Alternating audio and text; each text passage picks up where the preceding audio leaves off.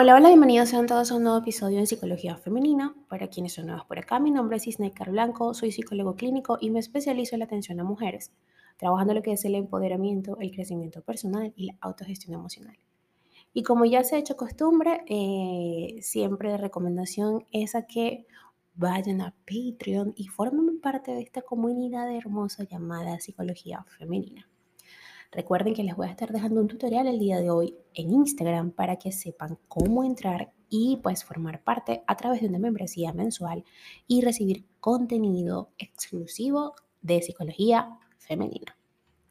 Ahora sin más preámbulos, vamos a hablar o vamos a dar inicio al episodio de hoy. No le debes explicaciones a nadie, así que rinde cuentas contigo misma. A veces adoptamos el método judicial para con nosotras mismas, somos las justicieras de nuestra mente, sometiéndola incluso a un continuo escrutinio y juicio, demandando explicaciones.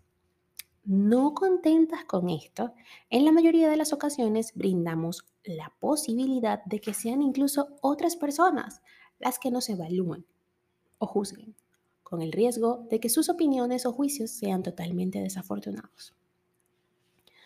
No debes buscar en el exterior explicaciones y respuestas que solo tú puedes darte de forma íntima y sosegada. Quien hace más caso de lo que le dicen que le falta, se encuentra lejos de saber lo que necesita. Lo cierto es que las almas puras y las mentes ocupadas no cuentan con tiempo ni ganas para meterse en la vida de nadie, y las personas seguras de sí mismas no permiten que nadie lo haga. Debes rendir cuentas contigo misma, pero no de una forma inquisidora, sino de una forma abierta y franca. Solo cada una de nosotras conocemos el porqué de cada una de nuestras acciones, decisiones, alegrías y sufrimiento.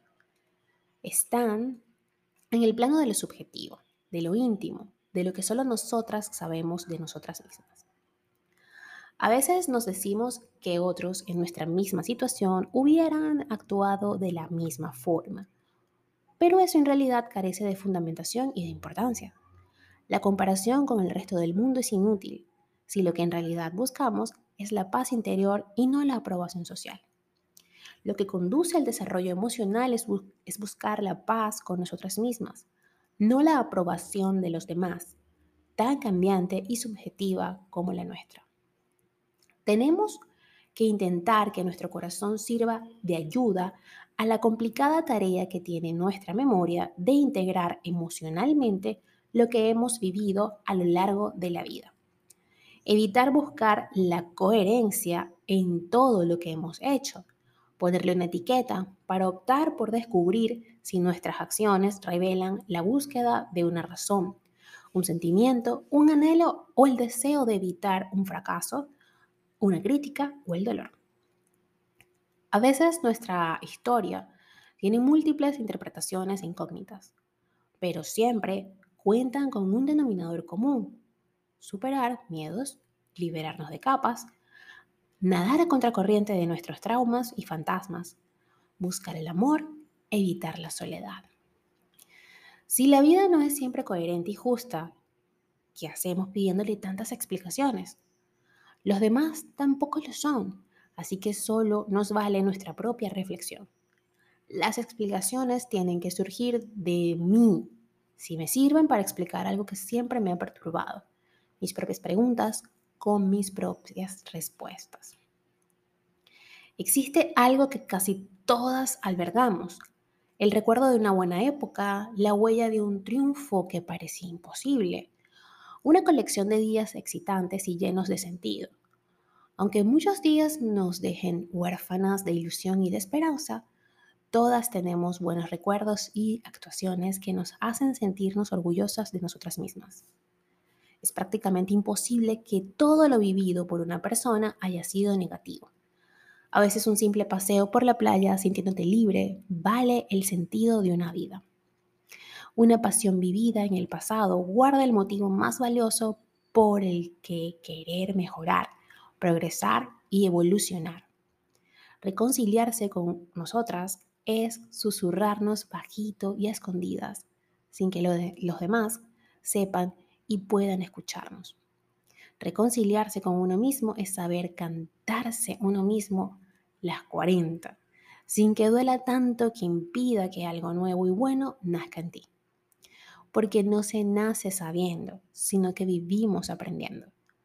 Porque saber valorar es asentar los pies en el suelo y saber cómo tienes que mover tus alas para llegar alto. Porque nadie sabe lo que quieres ni tampoco intuye lo que necesitas. Reconciliarse contigo o reconciliarte contigo es mirar una foto de antaño en la que todavía no sabías lo que esperaban los demás, pero intuías lo que deseabas para ti misma. Sin filtros ni desengaños. Reconciliarse contigo o contigo misma es saber que lo que ansiaba tu mirada de niña son tus valores de hoy y por lo que seguirás luchando, pese a quien le pese y superando los desengaños. A veces, las decepciones causadas por lo que no fuimos del todo antes son el motor que nos guían para poder ser lo que siempre quisimos. Alguien valiente que lucha por lo que quiere, que arriesga sin miedo a perder y con la certeza de que lo que apuesta no vale menos que lo que anhela. Si las opiniones de los demás no te definen, no sigas otorgándoles más valor que tus propias acciones. No hay edad para partir de cero, ni tampoco un número de caídas reglamentarias que nos impidan seguir adelante. Da igual el tiempo que hayas estado dando rodeos, si al final has terminado por visualizar lo que quieres para ti. No rindas tantas cuentas frente a los demás y rinde más en lo que te apasiona. Tu vida y la, de los que te quieren te lo terminarán agradeciendo.